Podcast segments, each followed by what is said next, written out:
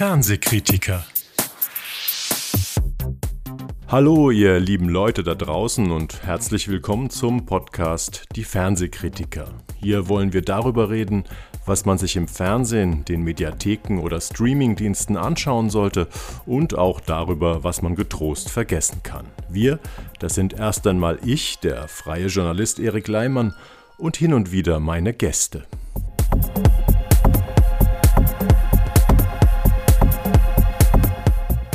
Mein Gast heute ist der Journalist Jan Freitag. Mit ihm rede ich über Filme und Serien, die in diesen Tagen im Fernsehen, den Mediatheken und Streamingdiensten neu zu finden sind. Jan arbeitet als freier Journalist in Hamburg und kümmert sich um die Themen Medien, Musik, Popkultur und Wirtschaft. Jan schreibt unter anderem für die Süddeutsche Zeitung, den Tagesspiegel, für die Zeit und das Medienmagazin DWDL.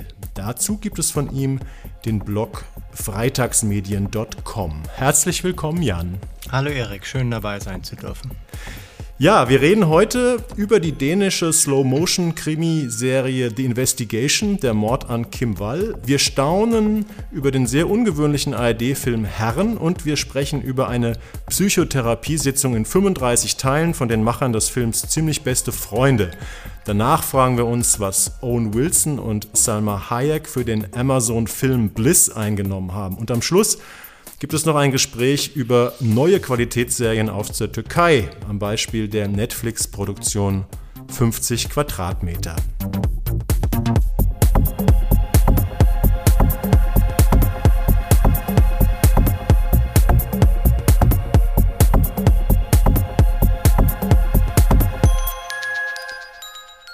The Investigation, der Mord an Kim Wall. Eine junge schwedische Journalistin steigt abends zu einem Fremden in ein von ihm selbst gebautes U-Boot und verschwindet. Als die Polizei ermittelt, hat der U-Boot-Erbauer und Kapitän immer neue Versionen davon zu bieten, was in besagter Nacht passiert ist. Die Miniserie The Investigation, der Mord an Kim Wall, erinnert nicht nur an einen wahren, spektakulären Kriminalfall aus dem Sommer 2017, ähm, Sie baut, also die Serie baut diesen Fall auch extrem detailgetreu nach. Seit 28. Januar schon sind die sechs Teile der Miniserie bei RTL Streamingdienst TV Now zu sehen. Äh, Jan ist die langsamste Krimiserie der Welt, so sehe ich sie jedenfalls, so gut wie andere dänische Meisterwerke der Marke Kommissarin Lund, Die Brücke oder Borgen, oder ist die einfach nur langweilig? Ah, sie, ist, sie ist natürlich schon ein bisschen langweilig im Sinne von, dass relativ wenig passiert, aber im Gegensatz zu vielen anderen skandinavischen Serien, die sich mittlerweile so ein bisschen in ihrem eigenen Blut baden und so selbstreferenziell brutal und drastisch und explizit gemein werden, äh, konzentriert sich diese Serie ja endlich mal wieder auf das Wesentliche, was Krimi ja auch ausmacht und hier eine reale Vor Vorlage hat, nämlich einfach zu zeigen, wie arbeitet die Polizei ähm, und was geht in den Menschen, die bei diesen Ermittlungen mitmachen, sowohl diejenigen, die befragt werden, als auch die Befragen eigentlich wirklich vor. Und das macht die Serie hervorragend. Und sie ist überhaupt nicht langweilig, obwohl extrem wenig passiert. Mhm.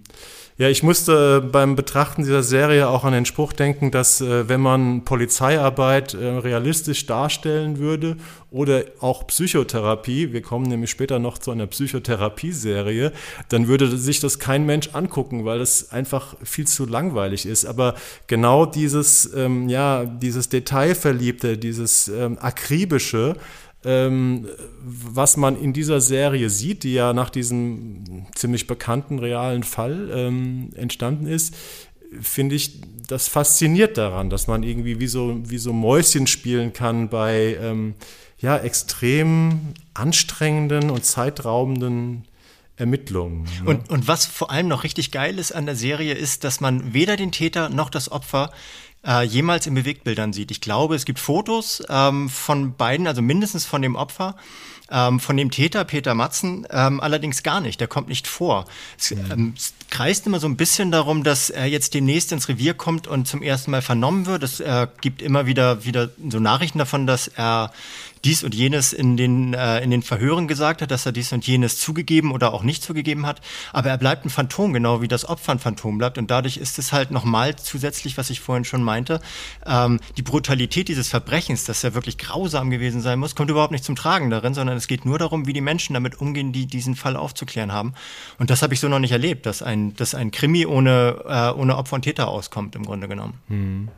Die Serie ist von Tobias Lindholm äh, geschrieben und inszeniert der ist gerade, der Mann ist so Anfang 40 und ist gerade so der absolute Superstar, würde ich mal sagen, in, unter den dänischen Fernseh- und Filmemacher. Der war Oscar nominiert für das Afghanistan-Drama A War und ähm, der hat auch bei einigen anderen ganz berühmten, preisgekrönten Sachen, die jetzt in letzter Zeit gelaufen sind, seine Finger im Spiel.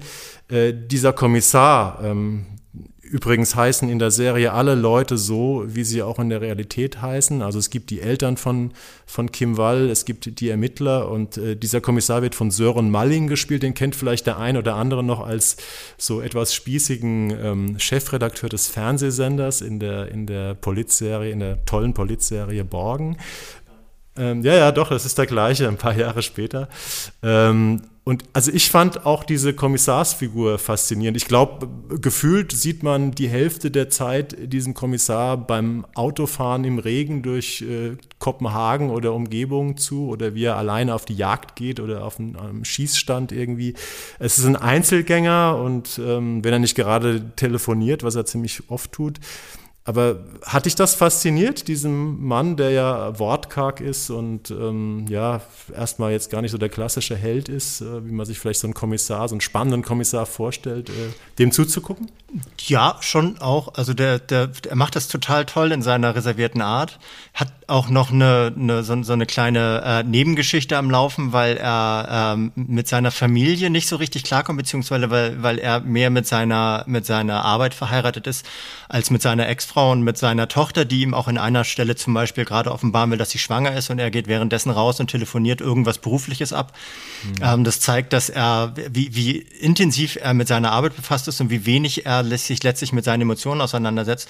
Ich finde trotzdem nicht, dass es ein Film ist, der jetzt diesen, äh, diesen Jens Möller in den Mittelpunkt stellt, auch wenn er ständig Kommissar, im Mittelpunkt ne? steht, mhm, den Kommissar ähm, sondern äh, es, ist, es zeigt eher das Gefüge, in dem er seine Rolle spielt und diese, diese Rolle aber all seine Kolleginnen und Kollegen auch spielen. Die gehen extrem auf in dieser Arbeit und ich glaube denen das einfach, dass die, dass die so emotional ergriffen von dieser, von dieser Suche nach dem Täter sind, gleichzeitig aber ähm, unglaublich, unglaublich reserviert bleiben und versuchen, ihre Sachlichkeit zu bewahren. Und das ist genau diese, diese, diese Bruchlinie zwischen Emotionalität und Sachlichkeit, finde ich extrem faszinierend an dieser Serie. Hm. Muss aber trotzdem nochmal hin, äh, darauf hinweisen, dass wer, ähm, wer des äh, Dänischen mächtig ist, sollte versuchen, sich diese Serie im Original anzuschauen, weil die Synchronisation manchmal sehr, sehr hart zu ertragen ist. Du hast das natürlich auf Dänisch geguckt. Oder? Ich habe es natürlich auf Dänisch geguckt mit nee, schwedischen ernsthaft? Untertiteln.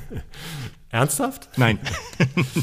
also ich habe einmal äh, versucht, eine dänische Serie, äh, das war Borgen damals, äh, Polizserie auf Dänisch zu gucken und das ist ja auch eine Serie, wo sehr viel geredet wird und äh, da man ja beim Dänischen ja nichts versteht ähm, und äh, wenn sehr viel gesprochen wird, äh, dann kommt man mit dem Lesen ja nicht hinterher und dann habe ich das irgendwie aufgegeben, obwohl ich normalerweise ein Fan bin von äh, Originaltonserien, aber äh, das hat in dem Fall nicht geklappt. Nee, das bietet sich nicht an. Was, was bei der Serie ja auch faszinierend ist, ist, dass äh, sind so diese Bezüge zwischen Realität und Inszenierung, weil ähm, es geht ja da sehr, äh, sehr viel darum, auch diese Leichenteile des Opfers zu finden und äh, da wird zum Beispiel mit dem echten Schiff gearbeitet und den echten Leichenspürhunden, also die, und den, den Tauchern, die spielen sich also selbst äh, die, äh, der Hund der Eltern des Opfers ist der echte Hund der echten Eltern. Also es sind lauter so, so Details, die, ähm, wenn, man die da, wenn man die kennt, äh, die irgendwie auch sehr bewegend sind, dann ähm,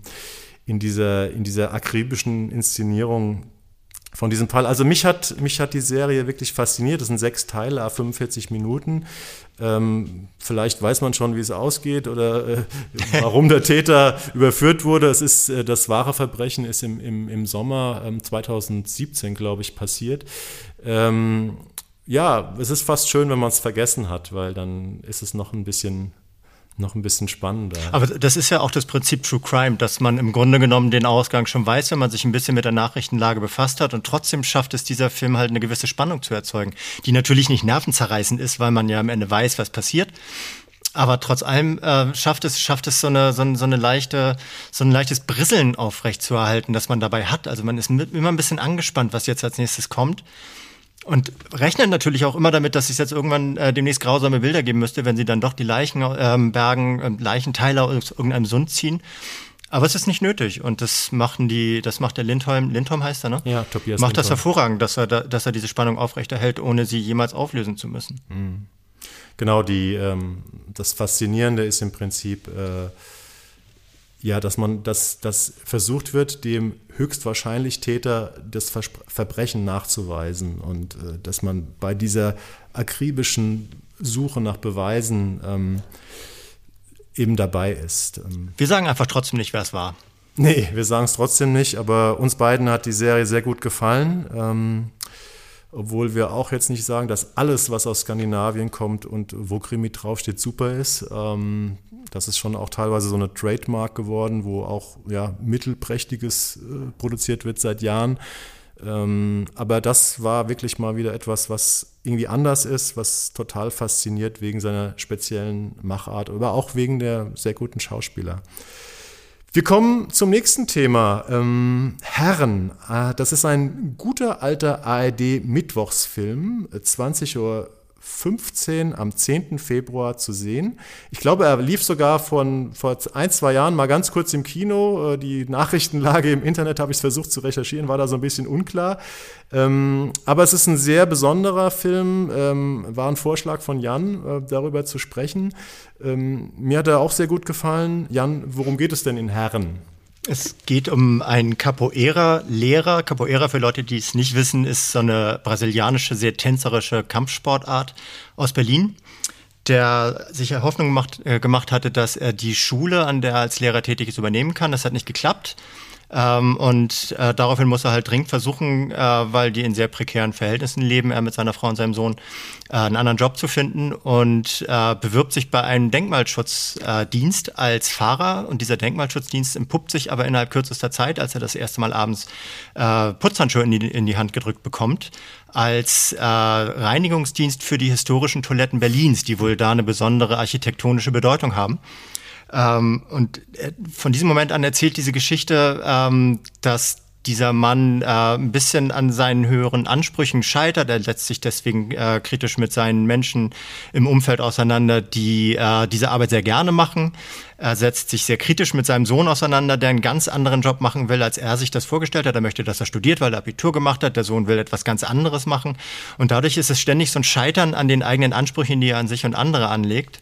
Das ist aber gar nicht das Besondere an diesem Film, Erik. Mhm, jetzt sind wir gespannt. das Besondere ist nämlich, dass ähm, sämtliche Hauptfiguren darin, das sind insgesamt fünf, darunter ähm, seine Frau, sein Sohn und seine zwei Arbeitskollegen, ähm, sind POC, also ähm, Deutsche mit Migrationshintergrund, wie man früher noch gesagt hat. Und das auf einem Mittwochsfilm in der ARD ähm, hat es weder auf diesem Sendeplatz noch auf irgendeinem anderen Sendeplatz in Deutschland aus meiner Perspektive, das hat mir auch der äh, Regisseur Dirk Kummer gesagt, jemals gegeben. Denn ansonsten sind äh, diese POC entweder Opfer oder Täter von irgendwelchen prekären, ähm, meist kriminellen äh, Situationen. Hier sind es ganz normale Menschen, die versuchen, mit ihrem Alltag zurechtzukommen der natürlich auch mit Rassismus zu tun hat und mit, mhm. ähm, mit Fremdenfeindlichkeit, mit Homophobie auch. Es geht dadurch, dass es in diesen Toiletten auch ähm, Homosexualität, also homosexuelle Liebe sozusagen gibt, ähm, gibt es auch, wird auch das thematisiert, aber das ist alles, sind alles nur Randaspekte einer Geschichte, die sich mit Menschen befasst, die versuchen, ihren Lebensweg zu machen und das ist mal komplizierter, mal weniger kompliziert und hervorragend umgesetzt, wie ich finde. Hm. Mir hat auch äh, wirklich sehr gut diese, diese Natürlichkeit, diese Lockerheit in dem Film äh, gefallen. Ähm, nun muss ich mal sagen, äh, POC, People of Color, also die, äh, die, die ganzen Hauptfiguren haben eine dunkle Hautfarbe, sind schwarze, wie man äh, äh, früher gesagt hat. Ähm, nur mal zu sagen, das sind jetzt irgendwie keine, keine Leute mit türkischem Hintergrund oder, oder, oder was. Und ähm, das macht den Film eben wirklich zu was Besonderem, weil das sind sämtliche Hauptfiguren, es ist ein deutscher Film und äh, es wird aber nicht so darauf rumgeritten, auf, dieser, auf, dieser, auf diesem Hintergrund, auf diesem Aussehen. Es geht wirklich praktisch nur am Rande und sehr klug in kleinen Dingen um Rassismus. Es geht im Prinzip, es ist so eine, so eine Geschichte von einem Mann in der Krise und seinem Umfeld und das ist wunderbar beiläufig erzählt. Ähm, hat mir gut gefallen. Äh, und äh, weißt du eigentlich, dass das Original, also es basiert auf einem, auf einem Buch, das heißt dann auch tatsächlich Herren auf Englisch, Gents. Mhm. Äh, das ist schon Anfang der Nullerjahre erschienen äh, und spielt in London ähm, mit drei Kollegen, die da die Toiletten reinigen, die eben, ich glaube, einen jamaikanischen Hintergrund haben. Und äh, ich finde es ziemlich beachtlich. Das hat äh, Stefanie Kremser, eine, ähm, ja, eine weiße Frau, wie ich gelesen habe, ähm, äh, das ist die Drehbuchautorin, ähm, die hat das umgesetzt und hatte durchaus Respekt vorher, äh, vor der Aufgabe, aber ich finde, es ist ihr hervorragend geglückt, weil ähm, so ein Stoff, der im, London vor 20 Jahren mit jamaikanischen Typen äh, spielt, die Toiletten reinigen, den muss man erstmal aufs Jahr, auf 20 Jahre später in Berlin mit, mit deutschen POC äh, Menschen irgendwie übersetzen. Das fand ich auch war eine tolle Leistung. Aber genau das sagt auch echt irrsinnig viel aus über die Gesellschaft, in der wir leben, weil ein Stoff, der sich äh, vor 20, wenn nicht sogar mehr, es war glaube ich in den 80er Jahren spielt es, wenn mich nicht alles täuscht. Ich habe nur gelesen, dass der Roman wohl 2001 erschienen ist. Ich weiß nicht, vielleicht ist, ist er noch retrospektiv angesiedelt. Ja, ja. Also ich glaube, so. es spielt in den 80ern und behandelt damals ähm, Themen wie äh, Rassismus, Rechtsradikalismus, weil es äh, so eine Gruppe von Leuten, die in diesem Roman auftreten, äh, sind halt auch Skinheads. Es geht um Homophobie, es geht um alles, alles um um Themen, von denen man gedacht hätte vor 25 Jahren oder wie lange es auch immer her sein mag, dass sie vielleicht im Jahr 2021 langsamer Geschichte sein könnten, sind sie aber nicht. Das heißt, auch hier kommen, äh, kommen äh, solche rassistischen Konflikte vor, es kommen Skinheads vor, es kommt Homophobie vor, es kommen also all die Probleme vor, die, äh, die sich jetzt durch die Geschichte ziehen, äh, selbst durch die Geschichte unserer emanzipierten Zeit. Aber der Kummer schafft es ähm, auf eine ganz besonders liebevolle Art, ähm, diese Konflikte nie so in, in den Vordergrund zu drücken, sondern immer eher so als, als Hintergrundrauschen mitschwingen zu lassen bei den Problemen, die diese Menschen mit sich selbst oder auch nicht mit sich selbst haben, weil einige von den Leuten in Ezekiels Umfeld total gut zurechtkommen mit ihrer, mhm. mit ihrer, mit ihrer Biografie. Seine beiden Kollegen finden es super, äh, Toiletten zu putzen. Die lieben, die lieben diese, diese historischen Dinger und fühlen sich da echt wohl auf ihre Art. Und er kommt da so miesepetrig rein und, äh, und sagt, das ist doch alles hier nur ein dreckiger Putzjob. Ähm, am Ende finden sie sich aber natürlich da, ähm, dabei und lösen auch diese ganzen Konflikte auf eine ganz, ganz charmante Art auf, ohne dass sie sie beseitigen. Und das finde ich angenehm, gerade auf diesem Sendeplatz und kann den Leuten auch dadurch echt was mitgeben. Hm.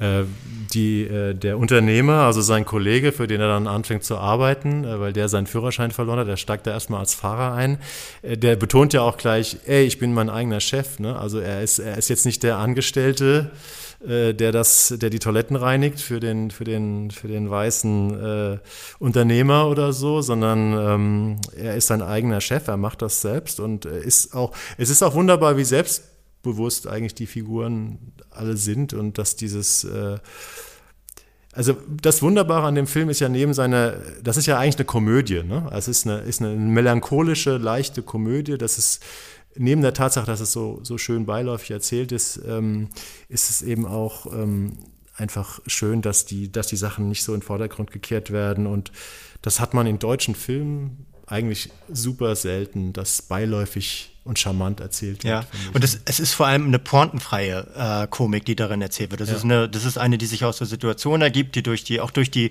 durch diese, durch den Charme und durch die Leichtfüßigkeit der Protagonistinnen halt äh, transportiert wird. Gar nicht so sehr, dass da irgendjemand Witz erzählt, sondern die sind, die nehmen das Leben teilweise halt auf eine fantastische Art leicht, auch wenn es schwer wird. Und das ist extrem beeindruckend und auch beneidenswert, finde ich, für uns Kartoffeln, die manchmal immer so, so streng und, und ähm, selbstkritisch und fremdkritisch auf alles schauen und alles immer zur Perfektion treiben wollen, die müssen das nicht alles perfekt, perfekt haben. Die wollen ein schönes Leben führen und ähm, investieren dafür das, was sie zu investieren bereit sind. Und das ist toll. Mhm. Also ich fand, äh, ich habe den Film erst heute Morgen gesehen ähm, und ich fand, äh, da gibt es in knapp 90 Minuten keine einzige peinliche Szene. Also es gibt keine einzige Szene, wo man sagt, ah, das ist jetzt aber ein bisschen gezwungen oder äh, gewollt ähm, oder da wollten sie jetzt das und das zeigen.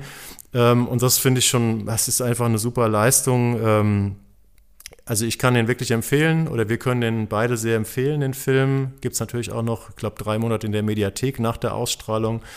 Ähm, und selbst Leute, die äh, das öffentlich-rechtliche klassische Fernsehprogramm mittler, äh, mittlerweile meiden, ähm, sollten sich dieses, äh, diesen Film ähm, auf jeden Fall mal angucken. Unbedingt angucken, angucken. Das ist mein, mein Tipp an alle, die hier zuhören. Ja.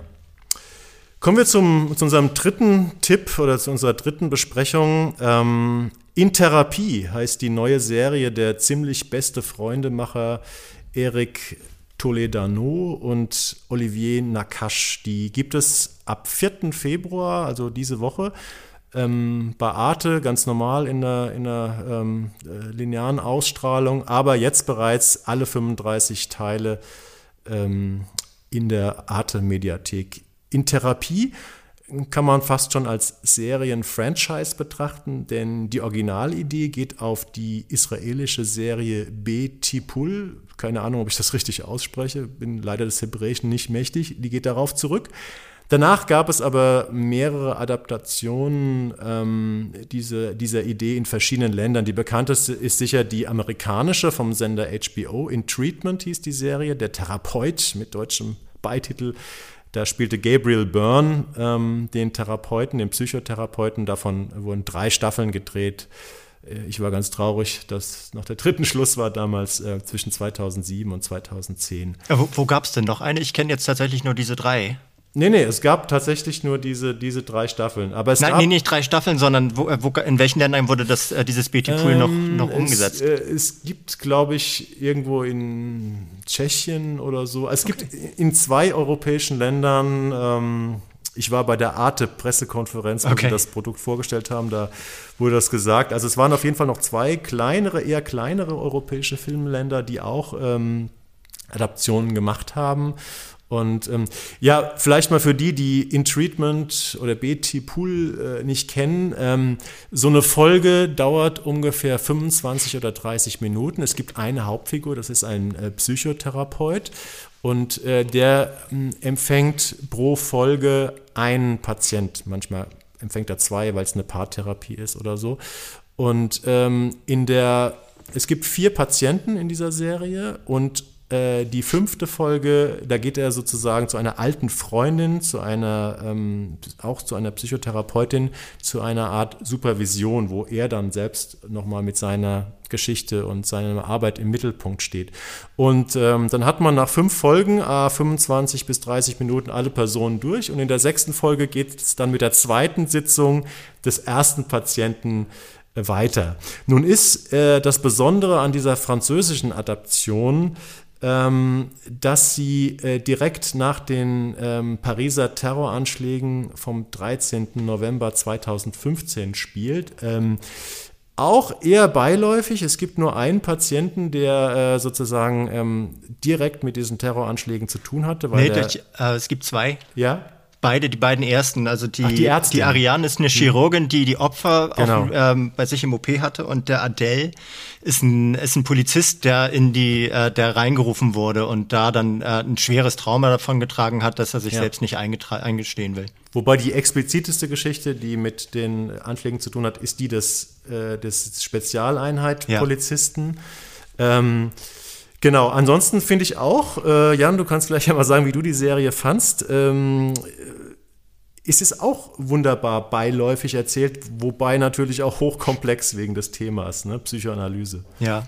Also ich weiß, ich weiß, dass du auch von In Treatment ein großer Fan warst. Das war ich nicht, obwohl ich sie äh, qualitativ total zu schätzen wusste. Also ich fand sie auch hochwertig gemacht und auch in dieser reduzierten äh, Kammerspielsituation ein Mensch, äh, also ein Therapeut, ein äh, ein Therapierter oder eine Therapierte, ähm, fand ich extrem faszinierend und wurde ähm, in, in einigen dieser Folgen auch wirklich ganz dicht und ganz intensiv ausgearbeitet.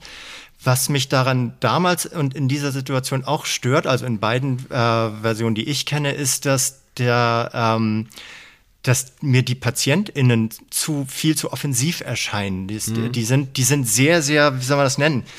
Ähm, sind sehr agil, also sowas, was, was man so proaktiv nennt. Die stellen ständig Fragen, die stellen auch die Arbeit des Therapeuten ständig in Frage. und ähm, nehmen viel mehr Einfluss auf den, auf den therapeutischen Ablauf, als das, glaube ich, in der Realität äh, der Fall ist. Und das ist auch das, was du jetzt zu, äh, zu The Investigation gesagt hast. So, wenn man so eine Therapie einfach so darstellt, wie sie tatsächlich abläuft, ist das wahrscheinlich sturzlangweilig und das muss man auch machen. Ich könnte mir aber vorstellen, dass äh, Leute, die in der Therapie arbeiten, sich das angucken und sagen, oh ja, sowas gibt's nicht. Das passiert nee. normalerweise nicht. Und das ist so mein Kritikpunkt daran. Aber es ist trotzdem eine Serie, die unglaublich ruhig, äh, sehr, sehr dramatische Menschlichkeit äh, widerspiegelt. Und das ist toll, das macht sie sehr gut. Es ist vor allem natürlich, das war schon bei In Treatment so, es ist natürlich eine Bühne für herausragende Schauspieler, weil äh, wenn du 30 Minuten oder 25 Minuten hast im Zwiegespräch, äh, klar, du brauchst natürlich ein gutes Drehbuch, die, die Geschichten der Patienten herauszufinden, worum geht es bei denen wirklich, was ist wirklich deren Problem und wie ist es entstanden, ähm, ist natürlich auch wie so eine Art Krimi, das herauszufinden, Dafür ist das Drehbuch verantwortlich, dass das wirklich gut, gut gebaut, gut angelegt ist. Aber man muss es natürlich auch umsetzen. Und äh, ich fand gerade jetzt auch wieder bei dieser französischen Variante von den ziemlich beste Freundemachern, dass wir da einige herausragende Schauspieler gesehen haben, wo man wirklich an deren Gesichter man dran klebt als Zuschauer. Ich habe auch gelesen, ähm, es gibt so ein kleines Making-of ähm, in der Arte-Mediathek, wo Sie ein bisschen erzählt haben, wie Sie es gemacht haben. Sie haben wirklich diese in diesem Therapeutenraum die Situation mit ganz vielen Kameras gefilmt, um dann eben im Schnitt jede kleine Regung, von wo aus fotografiert sieht das Gesicht des Therapeuten oder der, der, der, Patientin, des Patienten am besten aus, dass man da wirklich ganz viele Möglichkeiten hatte in der Montage des Films. Ähm, und das, das ist wirklich auch wunderbar geglückt. Also es, ist, es gibt Folgen, die sind einfach faszin absolut faszinierendes Schauspiel. Und okay. es gibt Folgen, lass mich den einen Satz noch sagen, ähm, da, ich sage jetzt mal nicht, äh, Leute aus meinem engsten Umfeld, äh, die haben gesagt, boah, das nervt. Und diese Serie, dieses Serienkonzept, tatsächlich, es kann nerven. Es gibt bestimmt Menschen, die sagen, das wäre das allerletzte, was sie sich angucken in Therapie. Das, aber das liegt definitiv auch, glaube ich, an dem, an dem Hauptdarsteller, an dem Frédéric Pierrot heißt er, glaube ich, der, ja. den, äh, der den Arzt, den Philippe Deyon spielt. Ähm, der hat eine so unfassbar gelangweilte, fast schon langweilige Ausstrahlung, oh, dass man einnicken könnte. Der hat dabei aber sowas von, von Michel Piccoli, wie ich finde. Der ist halt auch so ein bisschen vercastet, hat so ein, so ein, so ein, so ein Haarkranz ähm, auf dem Kopf, keine richtige Frisur. Ist, äh, also auf, auf seine Art, ich weiß nicht, ob das, ob das äh, gerecht ist, sowas zu sagen, aber ich glaube, der ist nicht besonders attraktiv hat aber trotzdem ja eine große attraktive Wirkung auf seine, auf seine, mindestens eine ähm, seiner Patientinnen. Und äh, das ist das ist tatsächlich echt eine ganz faszinierende Figur, weil die so weil die so inexistent ist in diesem Raum. Das ist manchmal so, als sei die gar nicht da und trotzdem greift sie total Raum von von allem, was darin stattfindet. Und dass diese diese Balance zu halten, so so unsichtbar zu sein und gleichzeitig so sichtbar, das ist wirklich faszinierend gemacht. Und mich hat er tatsächlich an Michel Piccoli erinnert und das mhm. äh, ohne dass ich jetzt der große äh, Filmkritiker wäre, es könnte glaube ich ein äh, vergifteteres Lob geben. Also ich ähm ich äh, bin mir sicher, dass der Schauspieler, ähm, ich glaube, sehr bekannt ist in Frankreich. Ich kannte ihn aus der wunderbaren Mystery-Serie Les Revenants mhm. vor ein paar Jahren. Hast du vielleicht gesehen? Mhm. Diesen äh, also eine Folge Toten, die gesehen. auf einmal wieder auftauchen. Da ist er, da spielt er, glaube ich, den allerersten Toten, der zurückkehrt, auf einmal wieder im, im, in der Küche seiner Familie steht. Ähm, ich finde gar nicht, dass der, ähm, dass der irgendwie langweilig oder passiv ist. Äh, natürlich ist es ein Mensch, der zuhört, was ein, ein Therapeut äh, machen sollte. Ich finde sogar, ich find sogar, dass er im Gegensatz jetzt zur amerikanischen Variante mit Gabriel Byrne äh, eigentlich relativ fast aktiver ist. Also ja. auch gerade in dieser, in dieser, ähm, in dieser Supervisionsfolge, die dann immer nach den vier Patienten kommt, die Super, die, die ähm, Therapeutin, zu der er geht, eine alte Freundin wird von Carole Bouquet, ehemaliges Bond-Girl aus den späten 70ern, glaube ich, äh, äh, gespielt. Ähm, und ich finde eigentlich, dass er da relativ äh, schillernd auftritt. Also, aber gut, ich glaube ja sowieso, dass in Treatment oder jetzt in Therapie eine Serie ist, wo sich die, die Gemüter spaltet. Aber es ist auf jeden Fall eine Serie, die hochkomplex im positiven Sinne ist, dass man wirklich äh, einem sehr, sehr elaborierten Drehbuch mit sehr vielen interessanten Ideen äh, zur menschlichen Psyche oder überhaupt zum menschlichen Leben äh, in einer großen Dichte sozusagen folgen kann, wenn man dem Ganzen äh, folgen möchte. Auf jeden Fall, also ich habe hab immer mal versucht, jetzt die letzten Tage pro Abend äh, drei Folgen zu sehen. Das sind dann irgendwie so ein Viertel, eineinhalb Stunden. Und danach da, raucht auch wirklich der Kopf und äh, ich kann dann nicht weiter gucken, aber ich kenne auch Leute, die würden wahrscheinlich nach einer Folge sagen, ähm, das äh, ist mir irgendwie, das mir zu, zu bekloppt. Ich will mehr, mehr Fleisch, mehr sehen irgendwie ja. oder so. Ne? Ja, es ist halt auch ein ganz schöner Klopper, eine 35 mal 25 Minuten oder wie viel das dann ist. So dass, also ich weiß nicht, ob es so viele Leute gibt, die es wirklich durchhalten. Ich weiß aber auch nicht, ob es nötig ist, das durchzuhalten. Also das funktioniert auch schon so ein bisschen als Anthologieserie äh, gewissermaßen. Natürlich ist es wichtig ähm, zu wissen, wie die äh, oder zu erfahren, wie die, wie die Therapiefortschritte der einzelnen Personen äh, funktionieren, ob es welche gibt. Ähm, aber ich habe auch die ersten drei Folgen gesehen, ähm, leider nicht mehr. Und jeder für sich hat auch schon funktioniert. Also, dass dann am Ende äh, der Satz kam, wir sehen uns dann in einer Woche wieder, hätte kommen können, hätte aber auch nicht kommen müssen. Also, es war so, es hätte zu jedem Zeitpunkt der Therapie sein können. Es hätte sein können, dass die Einzelnen diese Therapie abbrechen. Äh, und dadurch ist jede einzelne Folge gleichermaßen ergebnisoffen und, äh, und abgeschlossen in sich. Und das finde ich sehr spannend daran. Also ich, ich finde eigentlich nicht, dass man die so einfach so wahllos irgendwie gucken kann. Ähm, Wenn es funktioniert, und ich finde, es funktioniert hier in dieser, in dieser Adaption, äh, ist es eigentlich so, dass, der, dass, die, dass die Fälle immer spannender werden. Dass sie mhm. also eigentlich wie ein Geheimnis, äh, was irgendwie immer, immer mehr äh, Facetten aufweist und dann aber irgendwie auch, ähm, ja, wie so ein Kriminalfall ähm, dann immer auf so einen Höhepunkt hinsteuert. Aber ähm, ja, vielleicht musst du einfach noch ein paar Folgen Genau, ich sehen. muss mich ich noch öffnen. ich bin, ich bin noch nicht auch nicht fertig. Ich habe jeden Patienten jetzt äh, zweimal gesehen und ich werde es auf jeden Fall äh, zu Ende gucken und finde, es ist hervorragendes Fernsehen und ähm, äh, wer ein bisschen Lust hat auf Kammerspiel und, und anspruchsvolle Dialoge und Mitdenken und ähm, tolles Schauspiel, habe ich glaube ich schon mal gesagt, der sollte sich in Therapie angucken. Und das Wunderbare an der Arte-Mediathek ist ja auch äh, kostenfrei für jeden äh, zu kriegen und alles liegt schon da. Die 35 Folgen, A, 25 bis 29 Minuten. Ja, wunderbar. Mich hast du überzeugt, ich gucke weiter. Super. Ähm, wir kommen zum vierten von fünf Themen heute. Das ist ein Vorschlag von Jan. Jan hat den Film gesehen und glaube darüber geschrieben. Äh, und zwar ist das ein richtiger Film, der auf Amazon kommt. Ich weiß nicht, ob es einer dieser Kinofilme ist, die dann irgendwie jetzt wegen Corona nicht im Kino gezeigt werden konnten und dann, nee, nee. Äh, Jan schüttelt mit dem Kopf. Also es ist eine Produktion wirklich für Amazon. Es ist ein Science-Fiction-Film, wenn man so will. Der ist ab 5. Februar ähm, eben bei Amazon zu sehen, heißt Bliss und ist prominent besetzt mit Owen Wilson und Selma Hayek. Jan, worum geht es in Bliss? Bliss geht es äh, darum, dass Greg, ein Angestellter eines, ich glaube, es ist ein Callcenter oder so etwas in der Art, wo er so eine Art leitender Angestellter ist, also ein eigenes Büro hat, ähm, und sehr offensichtlich völlig unzufrieden ist mit seinem Leben, mit seiner Arbeit. Statt zu arbeiten, äh, malt er äh, während der Arbeitszeit die ganze Zeit so Traumlandschaften, Urlaubslandschaften, so Paradiese, die, äh, die alle so ein bisschen aufeinander aufbauen. Und dann wird er durch, ein, äh, durch eine Situation, die ich jetzt nicht schildern möchte, weil die eine sehr, eine sehr interessante ähm, Überraschung in dem Film darstellt, rausgerissen aus diesem Alltag ähm, und trifft auf eine Frau namens Isabel, gespielt von Salma Hayek, die mit so einem äh, leicht verruchten Akzent versehen ihm äh, weismacht, dass er gar nicht in der Realität lebt, sondern in einer Simulation und ihm das durch allerlei Tricks und äh, so, so, so magische, magische Situationen äh, tatsächlich nahebringt, dass er es auch glaubt.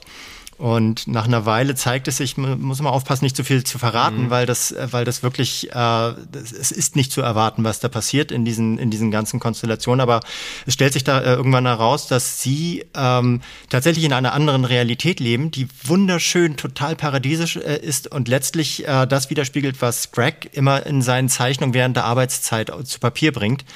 Ähm, und hier kommt der der Twist, dass es so eine Art umgedrehte Matrix im Sinne der Wachowski-Brüder von 1999 ist. Ja, sowas. Dass die Menschen nämlich äh, nicht in einer ganz fürchterlich dystopischen ähm, nach, nach Atomkriegs-Realität äh, leben ähm, und denen ein, also digital ein virtuelles Paradies vorgegaukelt wird oder eine virtuelle Realität, die lebenswert ist, sondern umgekehrt. Die leben in einer äh, total paradiesischen Welt und damit sie diese paradiesische Welt weiterhin zu schätzen wissen, lassen die sich äh, in so eine dystopische Welt, die den, diese, diesen, diesen öden Büroalltag von Greg widerspiegelt, hineinbeamen sozusagen auf Zeit.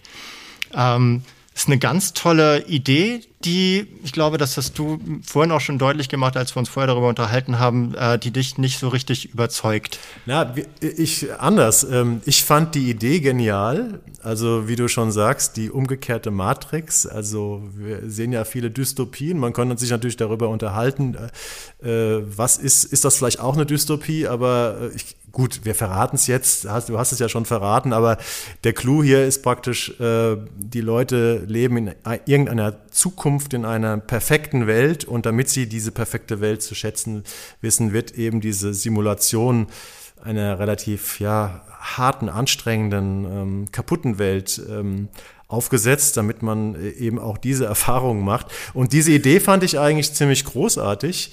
Ähm, die Frage ist, äh, ich habe in so ein paar Kritiken reingelesen, äh, der Film kommt ja jetzt schon bald, in ein paar Tagen, 5. Februar.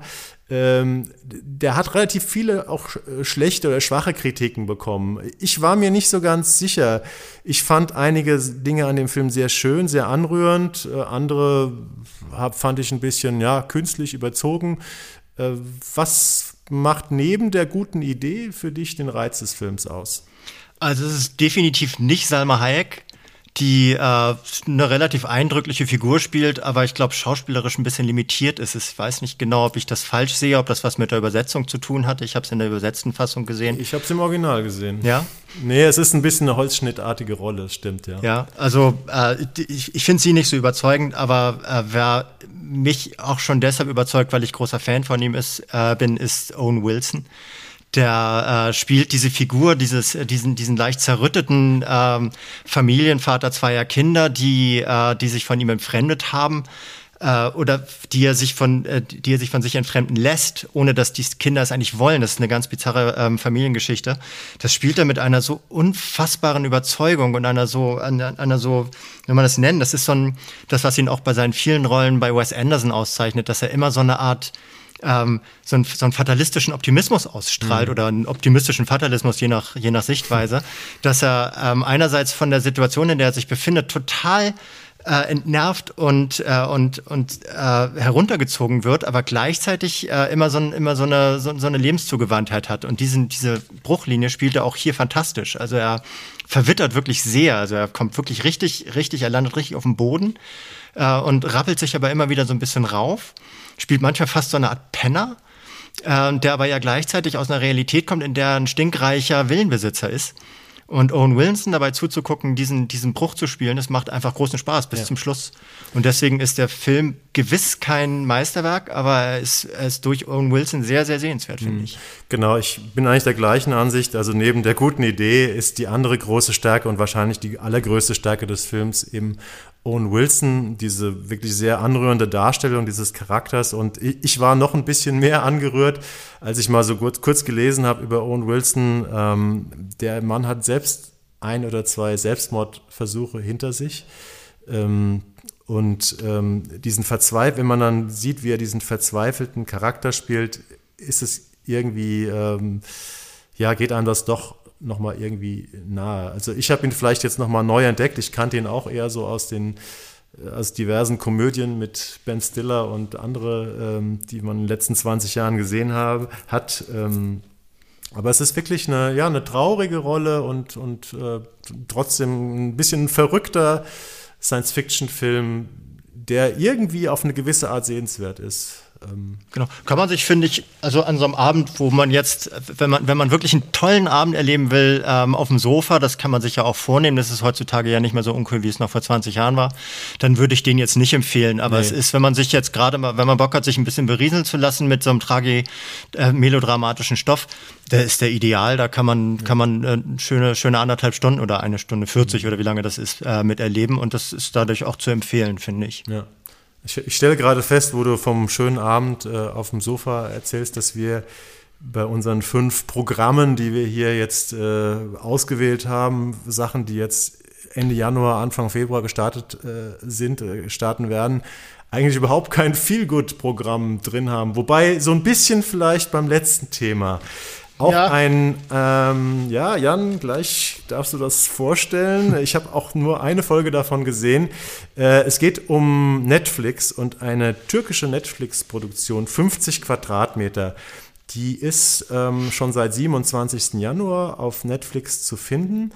Ähm, und Jan hat sich nicht nur mit dieser türkischen Serie ähm, auf Netflix beschäftigt, sondern auch ein bisschen ähm, in einem Artikel über die neue türkische Serienkultur generell. Ja, vielleicht erzählst du erstmal, worum geht es in dieser neuen Netflix, türkischen Netflix-Serie 50 Quadratmeter? Das ist, was sehen wir da? Das ist also wirklich fix erzählt, weil dieser Film ist äh, unter den vielen türkischen Serien, die gerade teilweise weltweit richtig Furore machen, bei weitem nicht der, Be nicht der beste, beziehungsweise die Serie ist nicht die beste. Es geht um einen Auftragskiller, der so in der Obhut eines äh, Istanbuler, ich würde mal sagen, es ist so eine, so, so, so eine Gangkriminalitätsgröße, ähm, ist äh, und für den halt die schmutzigen, äh, für die, die, die schmutzigen Jobs erledigt. Ähm, und irgendwann beginnt er sich im Laufe dieser ersten Folge mit dem äh, zu, äh, zu überwerfen. Ich erkläre jetzt nicht genau, worum es dabei geht, aber ähm, er wird halt von diesem, von seinem ehemaligen, äh, von seinem ehemaligen Mäzen wird er bedroht und äh, muss fliehen und flieht ausgerechnet in äh, eine Schneiderei die ihm, äh, die, die er geerbt hat, was ihm zwei äh, Menschen aus einem Dorf äh, zwischenzeitlich erzählt haben und ihn gefragt haben, ob er das haben möchte. Das hat er zu dem Zeitpunkt so von sich gewiesen, 50 Quadratmeter irgendwie auf dem Dorf, das will er nicht. Und jetzt merkt er, dass er auf der Flucht ist und flieht in dieses Dorf und äh, kommt in dieser 50 Quadratmeter großen äh, Schneiderei unter und beginnt von dort aus seine Biografie zu erforschen, weil das, äh, dass er bei diesem äh, Gangsterboss untergekommen ist, äh, ist so eine große Leerstelle in seinem Leben. Er kennt seine Familie nicht, er kennt seine eigene Geschichte nicht und fängt jetzt an, sich tatsächlich so in seine eigene, in sein eigenes Leben hineinzugraben von diesem Ort aus. Ich glaube, das ist das, was letztlich in den nächsten äh, Folgen passiert.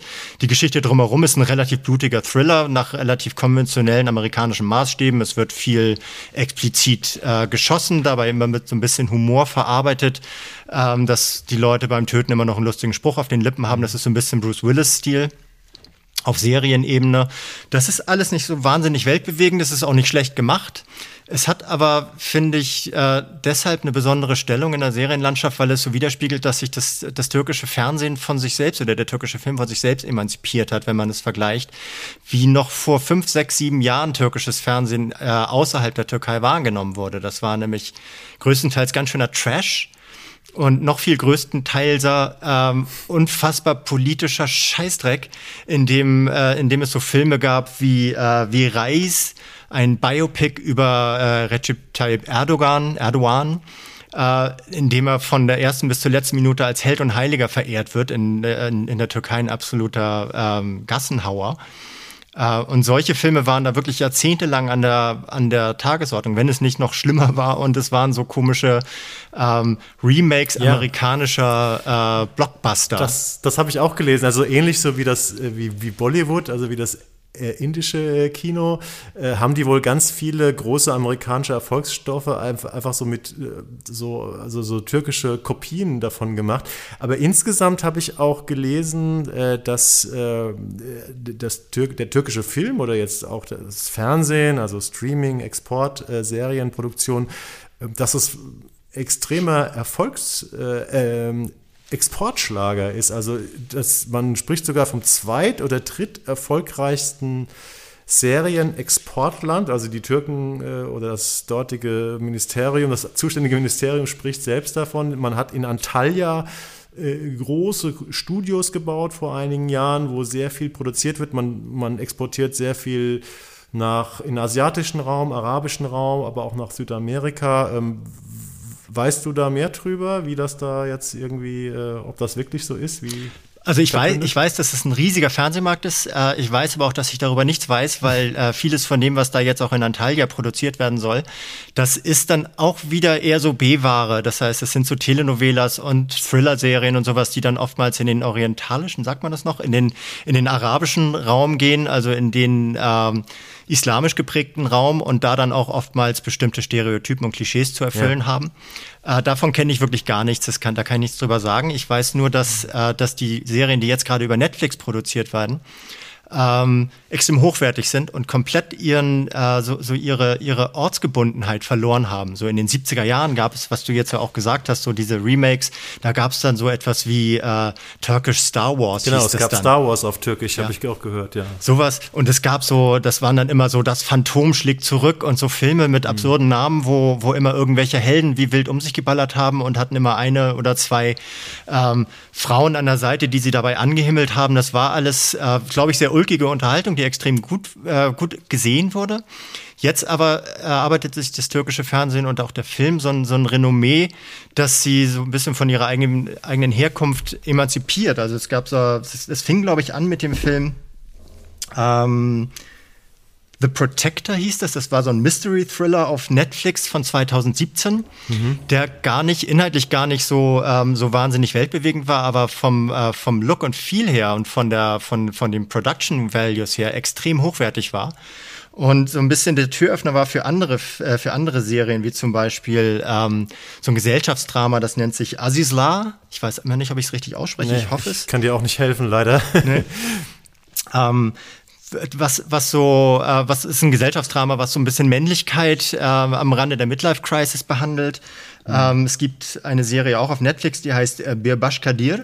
Das, genau. äh, das sind so acht fiktionale Geschichten aus, äh, fiktionale äh, Porträts aus der Türkei, wird weltweit wirklich gefeiert. Hat sehr viele gute Kritiken bekommen. Sehr, ja. also, also, wirklich auch also, so genre- und äh, schichtenübergreifend äh, gelobt.